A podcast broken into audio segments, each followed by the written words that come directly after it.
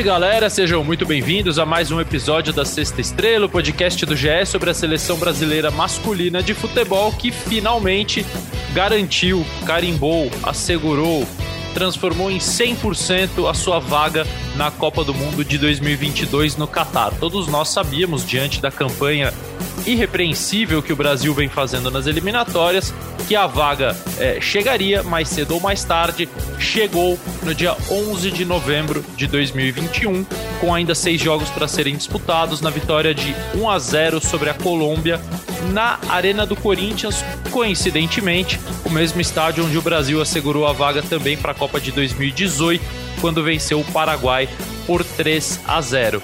É, e acho que um, bom resumo dessa classificação do Brasil para a Copa do Mundo foi dado pelo auxiliar técnico da seleção brasileira ontem, o Kleber Xavier.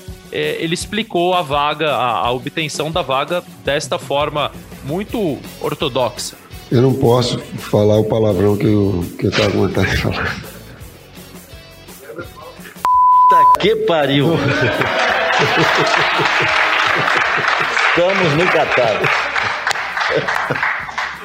Pois é, Carlos Eduardo Mansur e Bruno Cassucci, eu sou Alexandre Losetti, eu tô aqui com esses meus dois amigos, a gente não vai é, aqui analisar essa explicação do Kleber, né, porque eu acho que ela já se explica por si só, mas é um bom sentimento, né, Mansur? Você é, que acompanhou e tem acompanhado toda essa trajetória desde que o Tite assumiu a seleção brasileira. Lembro que estávamos juntos no saguão do hotel em Quito, no primeiro jogo, antes do Brasil e Equador, antes da estreia do Tite, quando ele veio lá, quase que como um, um aluno novo. Né, numa escola nova, cumprimentando todo mundo assim e tal, tentando reconhecer e, e falar com a gente.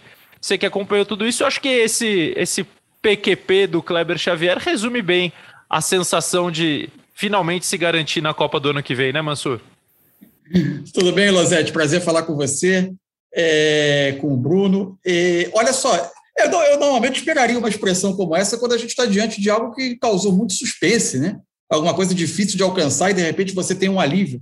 Eu acho que não é o caso da, da, da, dessa, dessa longa procissão das eliminatórias que você tinha quase um desfecho esperado também, né? O, o acho que a seleção ela está virtualmente classificada há algum tempo. A matemática agora ela, ela, ela completa. O que eu acho importante destacar é que fica parecendo por vezes que sempre foi assim, né? Que as, as competições da seleção brasileira no continente sul-americano elas sempre foram um grande passeio e na verdade esse nível de imposição ele nunca aconteceu dessa forma, né? Tudo bem que antigamente você tinha eliminatórias com outro formato, você não conseguia se classificar tão cedo nem que quisesse. Você já teve eliminatórias até antes da Copa, até 86, pelo menos, com grupos de três times apenas, né? Até, até 90, inclusive, com grupos de três times apenas. Então você naturalmente ia para o último jogo decidir a classificação. Mas se você pensar em Copa América e outras competições, nem sempre foi um passeio. O Brasil ficou 40 anos sem ganhar a Copa América. Enfim, eu acho que é o mérito dessa comissão técnica é, de fazer com que o, o, a caminhada tenha se transformado nesse, nesse passeio, nessa certeza de, de enfileirar vitórias. Isso não é, não dá para a gente normalizar isso, naturalizar como se fosse quase uma obrigação. Então, é, a seleção ainda tem seus problemas, não está pronta. Acho que o grande conquista que veio junto com a vaga é você olhar para a seleção hoje e entender que tem que existe um norte a ser seguido, né? Que é a fase passamos da fase de experiências, testes de jogadores, de sistemas e hoje existe um norte.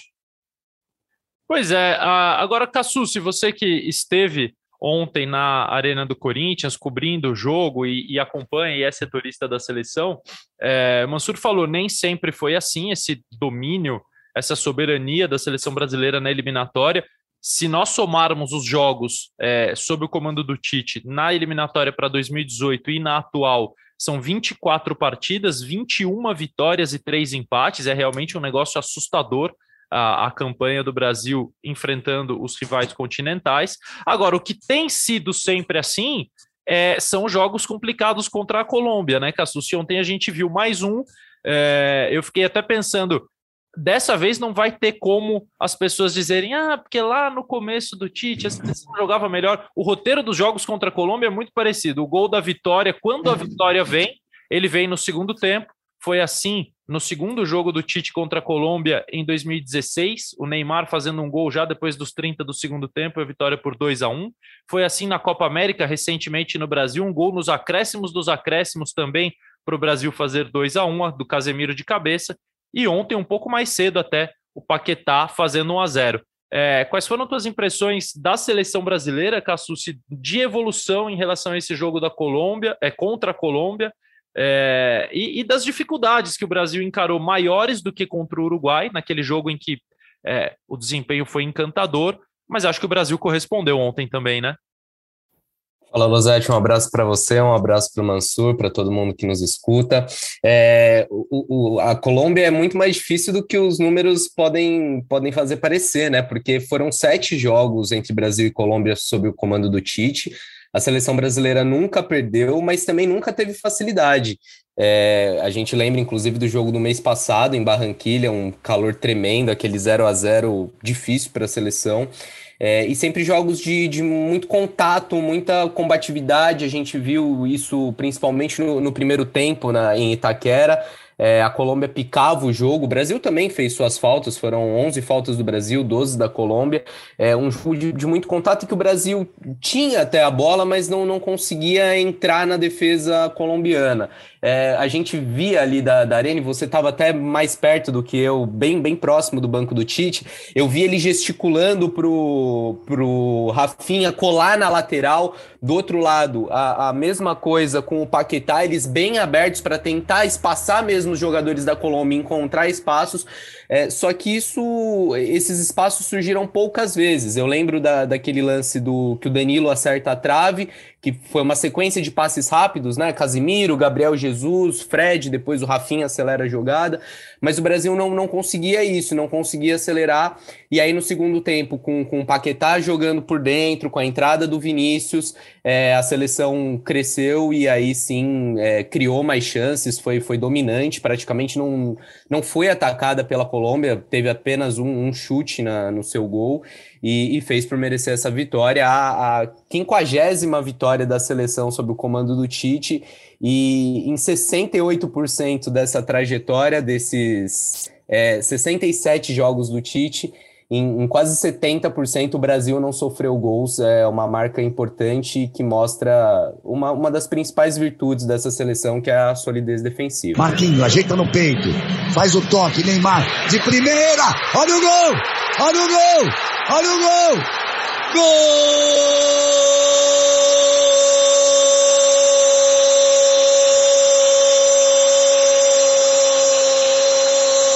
Marquinho ajeitou no peito, jogou bonito, tocou na frente do Neymar de primeira pro Paquetá. Olha o que ele fez, olha o que ele fez.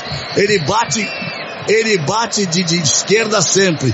Olha como ele deixou a bola passar e deu um tapa de pé direito, com muito recurso. Hein? Pois é, eu realmente estava perto do banco e, e, foi uma delícia voltar a ver a seleção brasileira no estádio. Eu, eu, não conseguia ver um jogo do Brasil no estádio desde a final da Copa América de 2019. A pandemia também colaborou muito para isso, né? Muito, foi muito tempo sem jogo e a seleção fazendo muitas partidas ainda em 2019 fora do Brasil. É, foi gostoso acompanhar e, e, ver também de perto essas variações. O, o Cassu se citou, né, Mansur? É, no primeiro tempo, Paquetá e, e o Rafinha ficando bem abertos e ele orientando. É, aliás, eu vi uma frase do Guardiola ontem, não sei se você chegou a ver, Mansur, sobre é, quando nós nos movimentamos muito, é porque a coisa não, não tá legal. É, a, a, bola é que tem que se movimentar e, e, chegar até os jogadores. Enfim, uma frase recuperada, acho que da semana passada, depois daquele passeio do Manchester City contra o Manchester United. É, mas, enfim, ajuda a explicar um pouco também para quem não entende alguns jogadores dentro de, um, de, de alguma determinada equipe que é, se mexam menos e fiquem, entre aspas, mais posicionados, mais estáticos. Mas, enfim, houve uma mudança no segundo tempo com a entrada do Vinícius Júnior no lugar do Fred. É, como é que você viu essa mudança, inclusive na forma de atacar? Né? Num determinado momento, o Brasil é, recorreu àquele 2-3-5 que já havia sido observado em outras partidas, soltando um, um, lateral. O Paquetá praticamente pôde ser continuar sendo um meio-campista, não virou um volante, né? Porque é, ele vinha por dentro, então a gente teve o Vinícius aberto de um lado, teve o ponto aberto do outro, com o Paquetá quase se juntando a, ao Neymar e ao, e ao centroavante. Enfim, como é que você viu essas variações ofensivas do Brasil no jogo de ontem? Olha, Losete, vamos lá, vamos por partes. Né? O, o Para mim, o, quando a gente fala em norte, né, é porque a, seleção, pela primeira vez em muito tempo, pôde ter uma convocação praticamente sem desfalques, é, a, exceção do Firmino, né, que teve o corte, e depois e na, na, na, questão do Lucas Veríssimo, mas ele não seria um dos titulares. Então você tinha a sensação de que você estava entrando em campo com um time. Se começasse hoje a Copa do Mundo, da cabeça do Tite, aquele era o time que hoje, que hoje está na dianteira para ser a seleção para formar a seleção brasileira, pelo menos os 11 titulares, para a maioria dos, do, do, dos confrontos. Então, e, e, além disso, a forma que a seleção jogou, é, que se apresentou no primeiro tempo, era uma espécie de hoje plano A do Tite para fazer o time jogar. Ou seja, uma saída de bola com, com o Danilo participando dessa construção, o, o, Casemiro com o Fred um pouquinho mais de chegada do Fred à frente, o Paquetá, hora recebendo essa bola pelo lado esquerdo, hora vindo dialogar com o Neymar por dentro. O Neymar parte de uma dupla com o Gabigol, dá alguns passos atrás, porque hoje é um jogador de mais armação, os dois dialogam um pouco pelo meio, hora não, hora o Paquetá permanece mais à esquerda. É, é... Posso, só, posso, só, frisar a sua gentileza, porque você chamou o Gabriel Jesus de Gabigol e tá faltando gol pro Gabriel Jesus, né? Meu Deus, é, foi, perdão. Eu estava acabando de ler aqui um artigo sobre, sobre o Gabigol antes de gravar o podcast e acabou. Tá, perdoa, tá perdoadíssimo, você está perdoadíssimo. Enfim, o Neymar parte de uma dupla com o Gabriel Jesus, dá alguns passos atrás, dialoga com, com, com o segundo meia, com o Paquetá, e o, e o Rafinha aberto do lado direito. É, achei que nesse jogo, e, e a, a, como a Colômbia defendia muito bem, dava muito pouco espaço entre as linhas, os meias do Brasil tiveram dificuldade de jogar, e como primeiro o Rafinha numa noite não tão inspirada no primeiro tempo, né? É, em termos de drible, de, de, conseguir ganhar os seus duelos individuais, nem sempre também o, o time conseguiu criar a maneira dele receber em boas condições para fazer, para executar o drible, isolando ele contra o marcador. E acho pelo lado esquerdo, eu ainda não acho que eu, eu não consigo ver o Paquetá totalmente à vontade como esse homem que vai, por exemplo, dar profundidade. Como o Alexandre não é um jogador de tanta ultrapassagem assim, por vezes eu acho que faltou um pouco de agressividade à seleção nessa, nesse cenário de jogo contra, contra a Colômbia. É, veio o segundo tempo e aí tem uma grande diferença. O Tite já tinha usado o 2-3-5 ofensivo em outros momentos. Mas ontem teve uma, uma, uma grande diferença, que foi um 2-3-5 com dois pontas dois abertas. E não, e não com um lateral dando essa amplitude pelo lado, pelo lado esquerdo, no caso. Né? Ele abriu o Vinícius de um lado, abriu o, o primeiro o Rafinha, depois o Antony do outro. E uma outra diferença que eu acho importante a gente observar. O Paquetá segue sendo um segundo meia na hora do momento ofensivo ao lado do Neymar, por trás do centroavante, mas passa a fazer isso um pouco mais para o lado direito e não para o lado esquerdo. Desde os tempos do Flamengo, quando usado como um meia interior, o Paquetá rendia um pouco melhor, a impressão era essa, como um meia pela direita, porque ele consegue trazer essa bola para o pé esquerdo e executar mais passes, por vezes finalizar, por vezes buscar a área. Embora ele faça um pouco com a perna direita, e no movimento espetacular de troca de pé, né? Ele deixa a bola passar pela canhota e, e finaliza com a direita. Mas eu acho que a seleção começou a render melhor, começou a funcionar melhor. E outra coisa que me chamou a atenção positiva: a seleção com menos homens em tese, com boa capacidade de marcação, trocou em tese o Fred pelo Vinícius Júnior eh, e passou a ter o Paquetá no momento defensivo como segundo volante, mas como a seleção atacou quase o tempo todo, ele ficou no momento ofensivo como mais um meia, a seleção deu muito menos contra-ataque à Colômbia do que tinha dado no primeiro tempo. Não chegou a sofrer uma enormidade no primeiro tempo, mas tinha tido alguns sustos. No segundo tempo, praticamente não concedeu nada.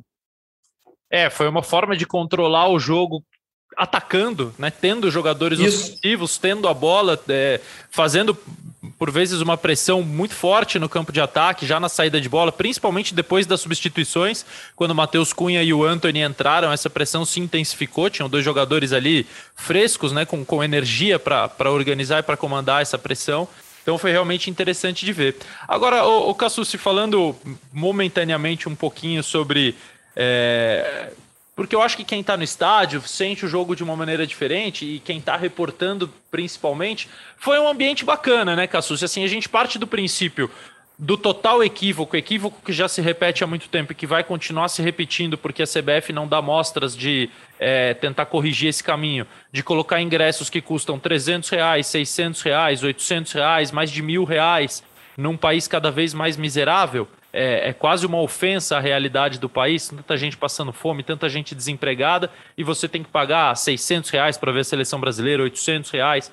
É, mas enfim, diante, mesmo com esse equívoco que proporcionou um público só de 22 mil pessoas, eu tenho a sensação que seria muito maior com ingressos mais baratos, foi um ambiente bacana, né? Não, não foi aquela, aquele jogo, ou pelo menos não passou a sensação daquela coisa elitista, daquele público sem contato com a seleção, sem muita identificação com os jogadores. Enfim, eu achei legal estar no estádio e, e, e um jogo da seleção é, com, com torcida. Às vezes. É, dá realmente a sensação de, de uma plateia, de, de você estar tá assistindo uma peça de teatro em jogos da seleção, mas ontem não me pareceu assim, não.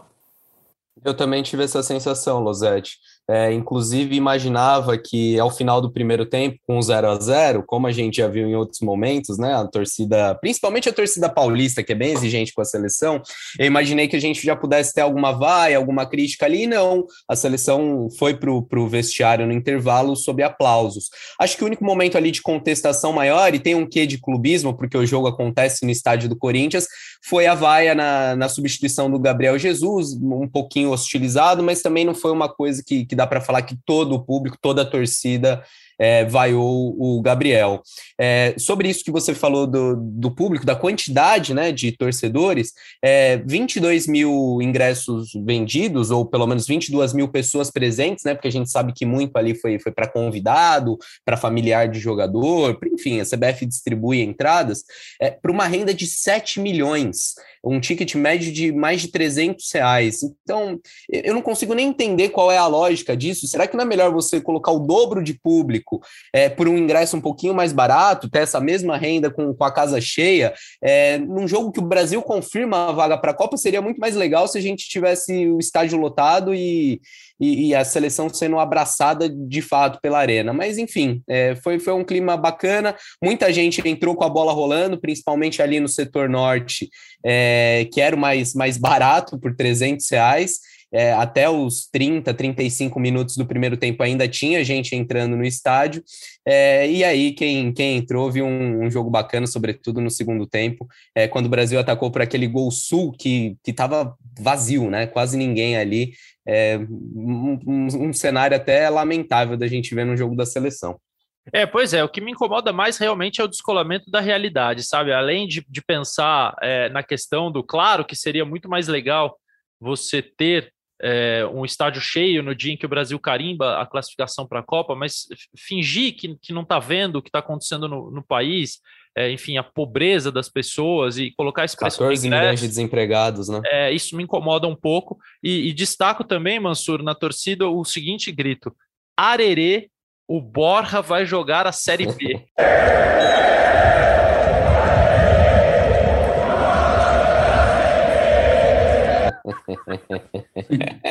foi, foi um momento bem humorado do jogo. Agora você usou o melhor termo, né?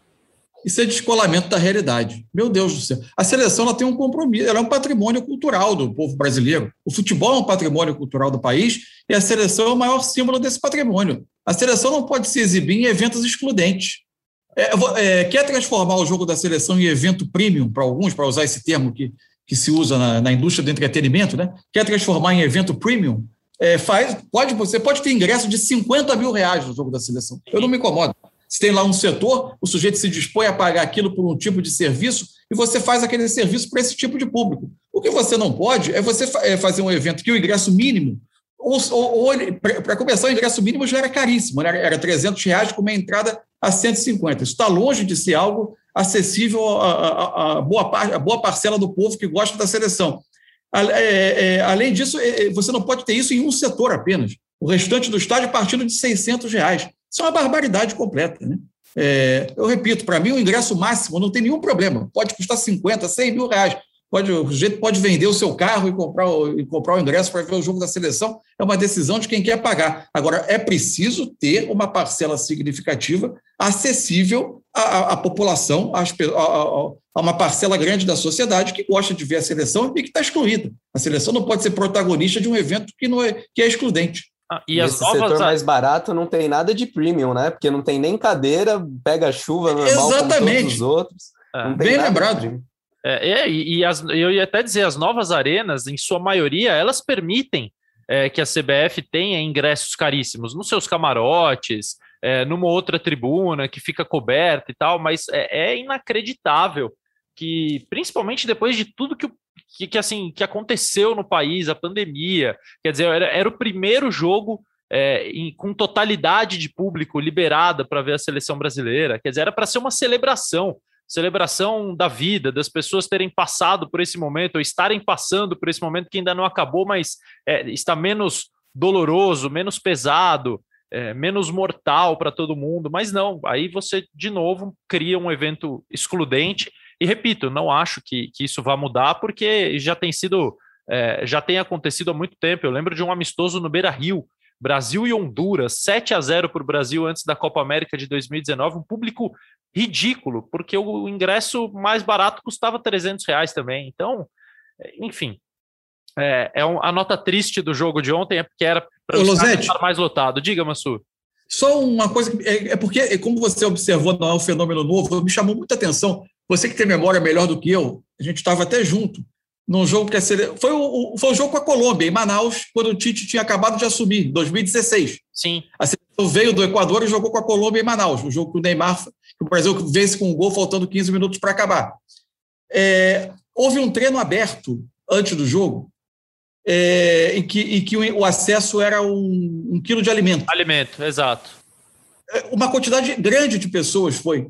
É, uma, o hotel da seleção quase permanentemente cercado de torcedores. Isso. Quando foi o jogo, era um público frio que não ocupou é, 60% das dependências do estádio. Você via nitidamente que as pessoas foram ao treino porque era a única maneira delas terem acesso a uma atividade da seleção, porque elas estavam excluídas do evento principal. Aquele, aqueles dias ali em Manaus me deixavam isso muito claro. É, e, e, nesse amistoso de Porto Alegre que eu estou citando, aconteceu a mesma coisa. Houve um treino aberto no sábado, é, as pessoas que não podiam ir ao jogo foram ao treino, e muitos falaram isso na entrada, filas quilométricas para acessar o estádio no treinamento. Quer dizer, é, é a seleção está explicando o seguinte: olha, nós vamos nos exibir para vocês nos treinos, porque nos jogos é só para os poucos que podem pagar. Ah, poucos, 22 mil é pouco, é pouquíssimo diante da realidade de, de, tanto, tanto de pessoas que gostaria de ver a seleção de perto. Até a lógica meramente comercial da oferta e da demanda fracassou, né? Primeiro que ela não se aplica à seleção brasileira, você tem que ter um, uma preocupação social. Agora, mesmo se você quiser ser absolutamente é, ortodoxo na questão do, da oferta e da demanda, essa lógica comercial fracassou, porque o estádio ficou vazio. É, exatamente. Agora, o, o Cassus, enquanto é, relatava a, questão da torcida, é, Mansur, ele falou sobre as vaias ao, ao Gabriel Jesus na saída dele. E de fato houve uma certa divisão, houve quem aplaudisse o jogador, houve quem aplaudisse a substituição, principalmente, é, e teve quem, quem tenha vaiado o Gabriel, que não faz um gol pela seleção brasileira desde a final da Copa América de 19. Já são dois anos e julho para novembro, com dois anos e quatro meses sem um gol do Gabriel Jesus. E aí, Mansur, é uma equação, como é que a gente resolve? Porque é inegável que ele tem a sua colaboração coletiva para a equipe, é inegável que ele tem momentos de bom desempenho, mas também é difícil partir para um ano de Copa do Mundo com um centroavante que não faz um gol há dois anos e quatro meses. É, qual é a solução para isso? Para mim, essa é uma posição que exige ainda o exercício da comissão técnica. O Gabriel acrescenta muita coisa ao time, seja com pressão é, na bola, seja com movimentação, seja com capacidade de competir. Ele é um jogador que compete na elite é, com bom desempenho, mas o fato é que é difícil você ter um, um, um jogador da posição de centroavante da seleção brasileira que tenha uma que venha tendo essa dificuldade de finalização, e ela vem se tornando crônica, né? É, eu acho que o Gabriel, ele, a seleção precisa de um jogador que preencha isso melhor. O, ele não tem atrapalhado o funcionamento do time, o time tem funcionado com ele. A questão é que você precisa que ele tenha mais acerto de finalização, que ele consiga ser mais íntimo do gol. E, e curiosamente, assim, o, o Matheus Cunha, que hoje é a, a, a, alternativa, ele é um jogador com uma característica um pouco diferente do Gabriel, capaz de empurrar mais uma linha defensiva para trás, de ter mais presença física, inclusive diária, mas ele também não é um, um finalizador de aproveitamento elevadíssimo, né? Então, é, eu, eu, acho que existe aí uma, uma equação, ser, um problema a ser resolvido, sim é uma posição que não tem ainda um dono absoluto. Eu diria que hoje a seleção tem algumas questões, questões a resolver. O lado esquerdo, especialmente a questão, é, a questão das laterais, o Brasil não tem espetaculares laterais, mas especialmente do lado esquerdo, para a função que se imagina complementando a presença do Paquetá a partir dali. É uma função que não está muito bem resolvida. você pode ter alguma discussão ali sobre, sobre o Fred, mas o Fred é um jogador que, que, é, que é muito capaz de contribuir sob o ponto de vista competitivo como segundo homem, mas fundamentalmente essa a, a, a posição do centroavante. Eu acho que essa tá é, a gente vai precisar ainda fazer uma fazer uma, uma busca ou tentar fazer uma ou tentar torcer para esses jogadores melhorarem a forma. A, a entre, o nível de, de rendimento atual do Gabriel Jesus ele preocupa um pouco sim. É, e nesse período de dois anos e quatro meses foram 16 jogos. Então, 16 jogos com o de ontem, sem gols do Gabriel Jesus. O Matheus Cunha entrou no lugar dele. É, não teve. Acho que teve uma grande chance, né, Cassus? Uma jogada do Anthony pela direita, que ele corta e, e faz o passe na diagonal. O Matheus Cunha entra e bate, mas é travado, ele tinha pouco ângulo. Agora, como, como é que você vê, Cassus, a preocupação da comissão técnica em relação a isso? Porque é lógico que confiam no Gabriel Jesus. Lógico que há outras opções. O Gabigol não foi convocado porque o Tite resolveu não chamar jogadores do futebol brasileiro. E o tecnicamente está mal também. Não vem jogando bem. É, tá, acho até que a comissão técnica da seleção gostaria de ter, por característica, um jogador mais parecido com o Pedro do que com o Gabriel para fazer essa função do camisa 9. É, mas o Pedro, enfim, ainda é reserva do Gabriel. É, complica a logística, né? Você chamar o reserva e não é, chamar o titular. Verdade. É, o Richarlison, que vem de lesão, jogando pouco e também não vem num grande momento assim no Everton. O Roberto Firmino não é esse camisa 9, ele é mais um 10, ele foi convocado para ser o reserva do Neymar na função. E, e, como está essa equação toda na cabeça do Tite e da comissão, Cassucci? É, como você já listou aí, Losete, nomes não faltam, né? Há, uma, há, há bastante jogadores para essa posição. A questão é que é, é, o encaixe entre eles, né? O, o Firmino, é, com, com dois pontas espetados, pode, pode ser útil, pode é, ajudar ali na até na, na, criação, saindo um pouco da área, acionando Rafinha e Vinícius Júnior, mas tal, talvez a seleção perca um pouco de, de presença de área, de um cara ali para finalizar. O Richardson, eu não, não sei se é, se é o cara para ser o 9. Em alguns momentos a gente viu ele até atuando ali mais centralizado, em outros momentos o Tite optou por, por usá-lo aberto. Mas fato é que é uma das, das posições que, que a comissão técnica vai ter que, que trabalhar para fazer ajuste fino nesse um ano que falta até a Copa, e vão ser dez jogos no mínimo até lá, né? Cinco das eliminatórias que ainda podem ser seis, caso haja o jogo contra a Argentina, aquele jogo suspenso que, que não aconteceu em Itaquera. A visão e até o palpite da CBF é que esse jogo não vai acontecer, que a FIFA vai dar uma canetada e, e atribuir os pontos para alguém, e depois são mais cinco amistosos confirmados. A seleção faz três jogos em junho, dois jogos em setembro. Existe ainda uma possibilidade de um amistoso às vésperas da Copa. É, isso depende da, da, do sorteio da Copa do Mundo. Se o Brasil cai num dos últimos grupos, em que vai estrear. É, três, quatro dias depois do início da Copa do Mundo, a CBF entende que é possível ainda buscar um adversário para fazer ali uma semana antes, dias antes é, da estreia da Copa. Se o Brasil tiver no grupo A, B, C, isso não vai ser possível, é, mas pelo menos cinco jogos são garantidos até o, até o Mundial. E o que o Tite e sua comissão falam é: a gente já abriu bastante o leque, já observou muitos jogadores. Agora é o momento de consolidar uma equipe, de dar entrosamento e de fazer esses ajustes finos, é, arrumar o, o que ainda precisa ser azeitado nessa engrenagem da seleção.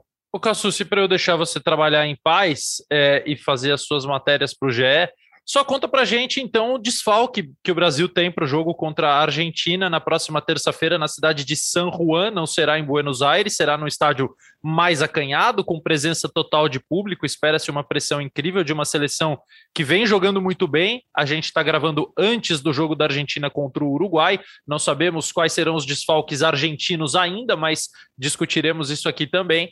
É, mas por enquanto sabemos quem é o desfalque brasileiro, né? É, a seleção brasileira não vai poder contar com o Casimiro, que levou o segundo cartão amarelo. É, ele vinha até numa sequência boa, assim, sem, sem ser advertido, né? Muitos falam, ah, o Casimiro leva muito cartão, desfalca muito a seleção é, por, por, suspensões, mas ele vinha de 11 jogos em que não tinha sido amarelado. Aí levou contra o Peru, que tinha sido o último jogo que ele, que ele disputou pela seleção, ficou fora da rodada tripla de outubro e agora voltou a tomar um cartão, tá suspenso e certamente aí é uma posição que não tem muita dúvida. O Tite vai recorrer ao Fabinho, que é o substituto natural do Casemiro. Muito bom, Cassucci. Algum detalhe a mais antes de eu deixar você em paz aqui para quem ouve Sexta Estrela ou não? não me deixe, não tem nada de, de paz, não. Estamos em paz aqui no programa, é sempre um prazer falar com vocês. Seleção brasileira ganhou folga nessa, nessa sexta-feira, quando a gente grava o podcast, volta a treinar é, no sábado e no domingo no CT do Palmeiras, também na segunda, desculpa. Na segunda treina e aí viaja para San Juan, local da partida do clássico contra a Argentina, que também vai ter casa cheia, 25 mil pessoas esperadas, e, e o Brasil espera um, um clima hostil, né? O que, que eu ouvi lá é que ninguém leva um jogo para San Juan por acaso. É, a, seleção espera um caldeirão e, e, é até bom. O Tite fala que o Brasil precisa de enfrentamentos assim, ele chama jo jogos de nível de Copa do Mundo, né? O jogo contra a Colômbia, jogo de nível de Copa do Mundo, jogo contra a Argentina também, mas um bom desafio para a seleção brasileira. Tudo bem, Cassus. Então você se comprometa a qualquer novidade da seleção trazer aqui para nós, correto? E, lógico, no GE. Globo, tudo que o Cassus e o Rafael Zarco escrevem, tá lá, acessem e acompanhem o trabalho deles. Valeu, Caça. Valeu, Lozete. Valeu, Mansur. Um abraço. Um abraço. Abraço, amigo. Pois é, Mansur. É, San Juan, estádio acanhado, um tempo depois de é, dos heróis da Anvisa, como diz o nosso amigo Martim Fernandes, interromperem aquele Brasil e Argentina em Itaquera com quatro minutos do primeiro tempo. É, ameno não será este Argentina e Brasil, né? Agora, é, a gente também, às vezes, até eu acho que de maneira é, bem absurda, gosta de estereotipar o futebol argentino. Ah, eles fazem é, eles são catimbeiros, eles batem, eles é como se o campeonato brasileiro fosse uma, é, ó, o paraíso da educação dos jogadores, ninguém simula, ninguém 80% bate. de bola rolando por jogo. É, exatamente, né? O problema é o futebol argentino. E essa seleção argentina, além de estar jogando bem, tem dado bons espetáculos do nível de entretenimento. Argentina e Uruguai, que normalmente é um jogo pesadíssimo, cheio de cartões, não aconteceu nada demais. Né? Foi um jogo, tudo bem, a Argentina dominou o Uruguai, mas não teve. O Uruguai nem competiu, né? O Uruguai pouco competiu, exatamente, como não competiu contra o Brasil também, né? O que é um sinal é, exato. para os uruguaios. Mas, enfim, é, a seleção argentina tem, tem jogado bola. É, agora, não será ameno do ponto de vista de ambiente para a seleção brasileira. Mas você sabe que é, é, eu acho que desde que seja um ambiente de pressão dentro da, da esportividade, eu não tenho motivo para achar que não vai ser. Eu acho que ah, a gente total. Passou, a gente passou um pouco daquela fase antiga, né, de que pela América do Sul você cair em alçapões com a sua integridade em risco. Acho que a gente passou um pouco. Não vai ter água quente, vão jogar pé. Exato. Não, nada disso, nada disso. É bom, porque a gente teve o primeiro assim. A, a, eu estava outro dia refletindo um pouco sobre isso. É, a gente fica sempre tentando traçar paralelo entre a eliminatória da América do Sul e a eliminatória europeia, né?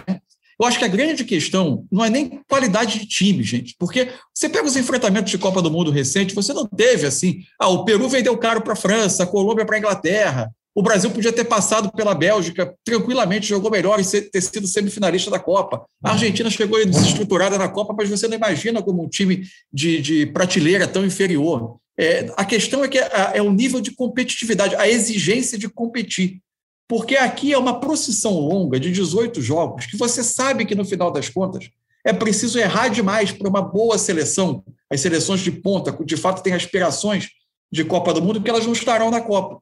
Isso somado a esse longo período sem público, estádios vazios, isso vai criando uma certa, é, é um certo ambiente anticompetitivo nos jogos. Né? É natural que você não atinja, o atleta não atinja, por vezes, o ápice do seu rendimento, porque ele está envolvido num contexto que não é tão forte de competição. E se você olha a Europa, as gigantes vão acabar classificando? É possível. Só que você tem grupos de cinco times ou de seis, você decide em oito ou em dez jogos, com seleções grandes e as médias, que normalmente vão se impor sobre as pequenas, e você vai ser obrigado a jogar todos os jogos competindo por resultado. E você vai chegar na última rodada, como chega Portugal, como chega a Espanha, como chega a Itália, tendo que jogar a sua ida à Copa na última partida. É quase inevitável. Então, elas estão competindo, elas estão obrigadas a competir. Essa eu acho que é a grande diferença. Então, é bom que tenha um ambiente de pressão, um, um, um estádio cheio, contra um adversário que, após ganhar a Copa América, tirou um peso das costas, passou a jogar mais leve, encontrou uma formação que tem conseguido repetir muito, que a seleção brasileira não vinha conseguindo repetir. A Argentina vem conseguindo repetir. A associação do Lo Celso com, com o Messi por trás, de um, por trás de um centroavante, por vezes com o Di Maria de um lado, por vezes com um jogador de característica um pouco diferente, com o Depô por trás, junto ao Paredes. É uma seleção que encontrou uma forma de jogar.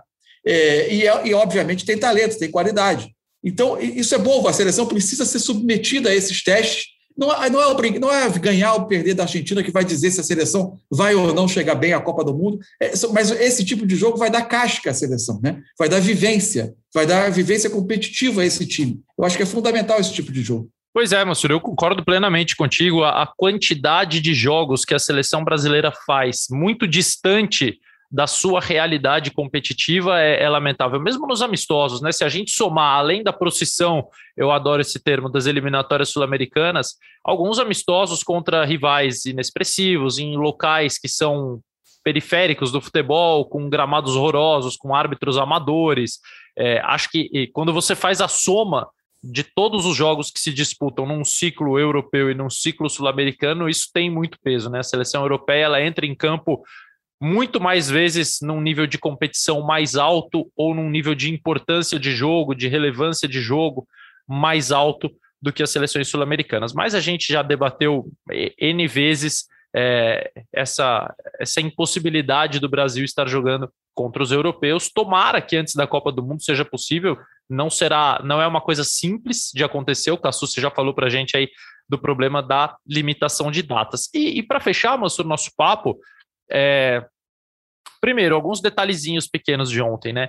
Impressionante a recuperação do Marquinhos no momento do gol. Que zagueiro bom é o Marquinhos, né, cara? Como ele joga e, e como ele se impõe contra qualquer atacante. Eu tô vendo que você quer falar. Fala, Mansur. É, Concorda não, porque a gente sempre fica falando, ah, que jogadores a gente tem hoje que são que estão na elite, entre os melhores do mundo na sua posição. Aí, aí costuma, normalmente a gente, a gente costuma responder, ah, é só o Neymar. Não, o Marquinhos é dos melhores zagueiros do mundo. Sem dúvida. É, eu tenho, não tenho nenhuma dúvida de que ele é dos melhores zagueiros do mundo. É, quem, quem, fala só o Neymar está acostumado a olhar só para os atacantes. Né? Isso. É. O Casemiro é um dos melhores volantes do mundo, o Marquinhos. Como cinco, é... né? Como aquele cinco especialista na função, é. Exato. Né? O, o Thiago Silva, é, você pode até dizer, ah, o Thiago já teve fases melhores do que essa. Ele já teve menos idade, Isso. ele já teve mais capacidade física, que ele continua compensando com uma inteligência de posicionamento incrível. Continua sendo um zagueiro que joga num dos grandes times do mundo, que é o Chelsea, atual campeão europeu. É, foi contratado, enfim, e, e, teve essa, essa conquista e, e, continua como titular na nova temporada, jogando com três zagueiros. É, o Alisson é um dos melhores goleiros do mundo, bem como o Ederson é um dos melhores goleiros do mundo. É, então, concordo contigo que a seleção ainda tem alguns jogadores, embora menos no setor ofensivo do que já teve em outros momentos da sua história. Mas queria destacar como é bom o Marquinhos, é, queria lamentar o trupicão do Vinícius Júnior na hora de fazer o gol, né? Numa jogada muito bem construída por ele. É verdade, ele precisa do gol, né? É, exato, um contra-ataque ali em velocidade, um, unindo os dois jogadores de maior habilidade né, dessa, dessa seleção, tem o Anthony, tem o Rafinha e tal, mas acho que é, o Vinícius e o Neymar conseguem unir a velocidade e a habilidade, né, a mudança de direção, assim, muito fácil. O Anthony e o Rafinha são jogadores, é, às vezes, de um, de um drible num espaço mais curto, não de pegar a bola, conduzir por um longo é, espaço de campo, driblando e mudando de direção. Isso é muito impressionante no Neymar e no Vinícius, e uma pena que ele não tenha feito seu primeiro gol pela seleção brasileira. O Anthony, acho que entrou ontem melhor do que o Rafinha, né, Mansur? O Rafinha teve Sim. uma noite boa, mas não brilhante. O Anthony conseguiu é, variar um pouco mais, conseguiu ir para o fundo, conseguiu trazer para dentro, achar passes na diagonal, é, criar mais. Teve até uma oportunidade de fazer gol que eu fiquei com a sensação que ele ficou esperando o árbitro marcar alguma coisa, porque foi um lance tão confuso.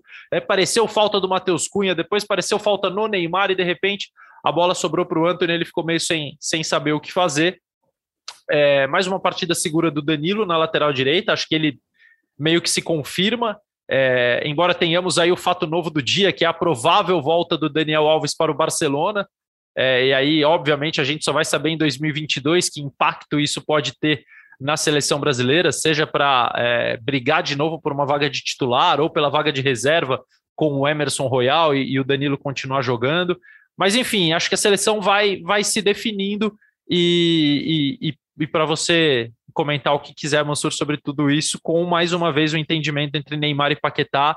Esse parece que se criou instintivamente da, do entendimento dos jogadores, do olhar, do cheiro, né, do, da cumplicidade, não da cumplicidade fora de campo, não, dentro de campo mesmo, da, de, de, como, de como a associação é natural, foi natural entre eles, e aí eu acho que o Tite tem sabido potencializar esse, é, esse encontro. Eu acho, é, o, me chamou a atenção o abraço deles após o gol. Eu sempre tive a sensação de que o Neymar, que é um jogador que gosta muito da bola, né, que é, é a gente fala, precisa ter jogadores para se associarem com ele, mas ele gosta muito da bola, de concentrar o jogo dele. Eu sempre tive a sensação de que o Neymar gostava de jogar com o Paquetá, que essa associação entre eles, ela nasceu muito natural, se tornou muito natural, porque eles gostam de jogar um com o outro. O abraço deles após o gol me deu essa, me reforçou essa sensação. E eu acho que é o que você falou. Eu tenho dificuldade para ver é, o Daniel. É, primeiro me surpreende essa, esse movimento do Barcelona. É, até o momento financeiro do clube talvez explique, mas eu ainda tenho dificuldade de ver o Daniel de novo no nível de elite. Né? Eu achava que mesmo no período final dele de São Paulo, quando ele ia para a seleção, eu enxergava mais uma, um reconhecimento de uma carência, de uma dificuldade de preencher a posição com alguém que se afirmasse, e aí um recurso, a experiência, mais do que momento técnico. Tomara que ele retome, é um jogador campeoníssimo. Óbvio que esses jogadores a gente não deve nunca duvidar, mas é, eu tenho dificuldade de ver. Acho que é isso, acho que a seleção vai se definir na zaga a questão do Lucas Veríssimo, que ia se afirmando como quarto nome, agora abre talvez ali algum nível de disputa, mas são posições um pouco periféricas assim em relação ao eixo principal da seleção, né? Eu acho que a seleção vai ganhando, vai ganhando primeiro uma, uma, uma, uma espinha dorsal, uma base de lista aí de 18, 19 nomes que você tem pouquíssima dúvida para definir algumas disputas saudáveis. É, acho que esses postos, essas posições dos pontas, podendo ter o Firmino como outro jogador e aí tiraria um lugar dos pontas, é, uma, é algo que o Tite vai observar ao longo desse um ano. E, e, e, o fundamental é ter uma maneira de jogar. A seleção passou de uma maneira muito natural ontem, do seu plano A de primeiro tempo, para essa maneira de atacar no segundo tempo que a gente conversou aqui no, no, no, podcast. E fez isso de uma maneira mais natural. Eu acho que a, as vivências, a sequência de jogos, ela, elas vão acrescentando essa, essa naturalidade no funcionamento do time. É, eu concordo contigo sobre o Daniel Alves. Eu cito porque lembro que é, ele estava sendo convocado até sair do São Paulo e ficar em inatividade. Né? Então, é, me, me, parece que ele é um jogador que só não continuou sendo chamado neste ano porque não jogou mais bola né, não jogou mais futebol. Então eu não sei até que ponto esse segundo semestre em que o Daniel não jogou e o Emerson foi para o Tottenham, assumiu uma condição aparentemente mais é, importante, apesar que agora tem uma mudança de técnico também, a gente não sabe como vai ser com o Antônio Conte, se o Emerson vai jogar. O Emerson que até tem fisicamente uma. É, só fisicamente, por enquanto, ele lembra muito o Hakimi, a velocidade, a força para chegar ao Hakimi, que era o ala do Antônio Conte na Inter de Milão e talvez ele queira fazer um movimento parecido com o Emerson jogando com três zagueiros, mas enfim, aí entramos no campo da suposição.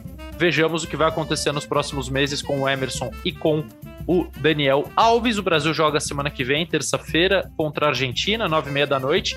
E aí, Mansur, você volta para a gente falar de Brasil e Argentina. Voltamos, claro. É, é, é, aquilo que eu sempre digo, é, é a minha convocação. Exatamente é a minha convocação. Como a seleção não vai me convocar, você me convoca.